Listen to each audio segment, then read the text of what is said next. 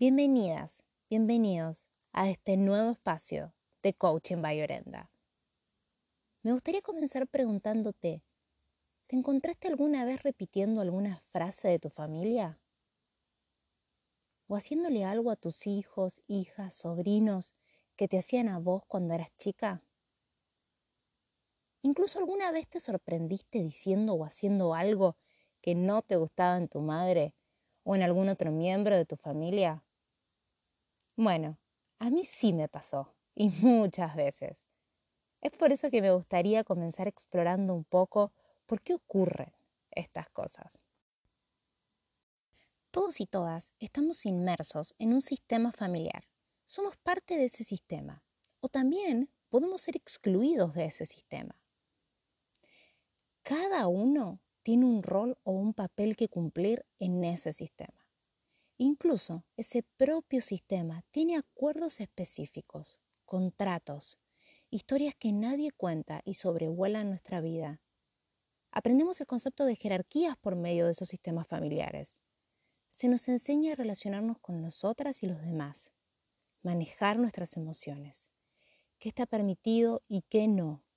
Cada sistema familiar tiene su propio sistema de valores. Incluso muchas veces es difícil querer salirnos de ese papel que se nos asignó. Muchas veces ese papel se nos asigna incluso antes de nacer a este mundo. En todo sistema familiar existe un modelo de pensamiento, una manera de pensar, una emoción común a todos y a todas, una conducta. Todo esto se genera desde nuestros ancestros y se repite de generación a generación. Obviamente que todo esto es de manera inconsciente. Me gustaría antes que nada aclarar que este espacio no busca juzgar o generar un juicio de valor, sino hacer visible esos lazos ocultos, esos patrones que repetimos, esa forma de ver la vida que en muchos casos no nos acerca al camino de la abundancia. Son lazos invisibles que nos unen, que nos dan forma, que nos dan identidad. Están en nuestro inconsciente, no obstante, se ven reflejados en todos los aspectos de nuestra vida.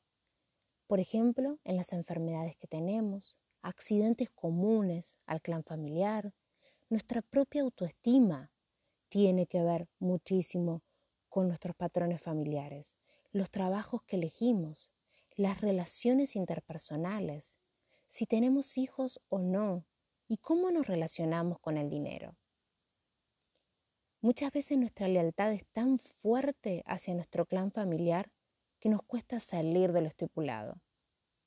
Si nadie en mi familia tuvo éxito, por ejemplo, yo puedo llegar a rechazar de manera inconsciente el éxito para continuar perteneciendo.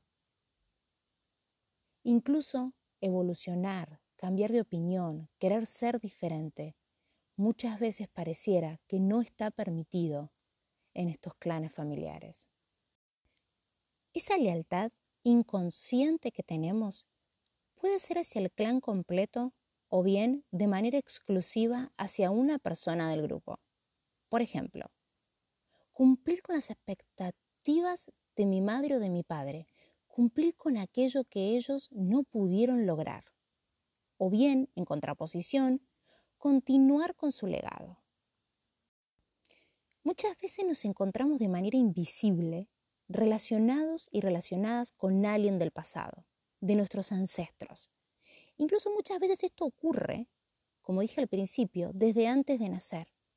Incluso hasta se nos asigna el nombre de algún ancestro.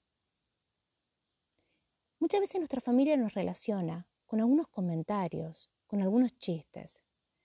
Por ejemplo, muchas personas los vinculan con ese tío o tía que era la oveja negra de la familia. O bien, a esa persona que no tiene hijos o hijas, se le asigna el rol de cuidadora del clan familiar. O a aquella persona que aún no tiene pareja, se le asigna el mote de que será la tía o el tío solterón, igual que determinada persona del clan familiar. Esto ocurre a lo largo de nuestra vida muchas veces Incluso muchas veces somos nosotras y nosotros los que hacemos este tipo de chistes. Y también pasa en todos los grupos familiares. Ahora te invito a reflexionar sobre tu grupo familiar, sobre tu árbol genealógico. ¿Quiénes del clan familiar eran protegidos, cuidados, merecedores de amor y quiénes no? ¿Tiene que ver con el género? ¿En qué grupo estabas vos? En tu grupo familiar más íntimo, tu madre o padre o quien haya operado ese rol. ¿A quiénes cuidaban? ¿A quiénes les daban amor? ¿A quiénes protegían? De manera inconsciente nosotros aprendemos de ellos que ciertos integrantes son merecedores de amor y otros no. De manera inconsciente comenzamos a repetir estos patrones y esta manera de vincularnos. Incluso si fuimos del grupo de los no queridos, de los no cuidados, también repetimos estos patrones. Y vamos a tener a ciertas personas dentro de nuestro grupo familiar que vamos a proteger más y a otros que no. Si nosotros ampliamos nuestra conciencia, nos vamos a dar cuenta que esto también le ocurrió a nuestros padres, con nuestros abuelos. Y si ampliamos aún más, nos vamos a dar cuenta que ocurre en todo nuestro árbol genealógico, porque somos un sistema y repetimos conductas aprendidas de generación en generación hasta que alguien corta con estos patrones que no son funcionales. Porque la idea no es cortar con todas las conductas aprendidas, sino con aquellas que no son funcionales en nuestra vida, que suelen ser tóxicas. Nosotros vemos con los ojos de nuestra historia familiar. Muchas veces la real elección de nuestra pareja se hace con estos ojos. Solemos elegir en función de nuestra familia.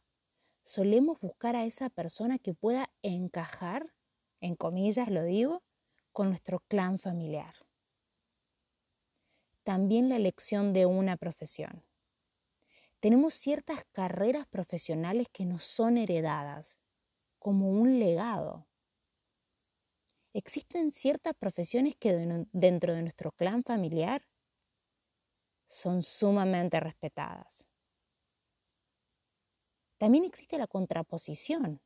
Se cumple con el deseo frustrado de algún padre o alguna madre que no logró ser profesional o bien siempre quería ser modelo profesional. Las historias familiares son los ojos que eligen por nosotras y nosotros. Y solamente cuando somos conscientes de esto, podemos comenzar a tomar mejores decisiones en el presente y en el futuro. Cuando nos damos cuenta cómo operan todos estos patrones en nuestra mente a nivel inconsciente, podemos comenzar a desmenuzar cuáles son aquellas cosas que realmente queremos hacer y cuáles nos son heredadas. Muchas gracias por habernos acompañado en este nuevo espacio. Realmente disfruto mucho de compartir estos temas con ustedes y espero que ustedes también lo hayan disfrutado. Seguramente te hayan surgido algunas dudas o bien tengas ganas de continuar explorando este tema.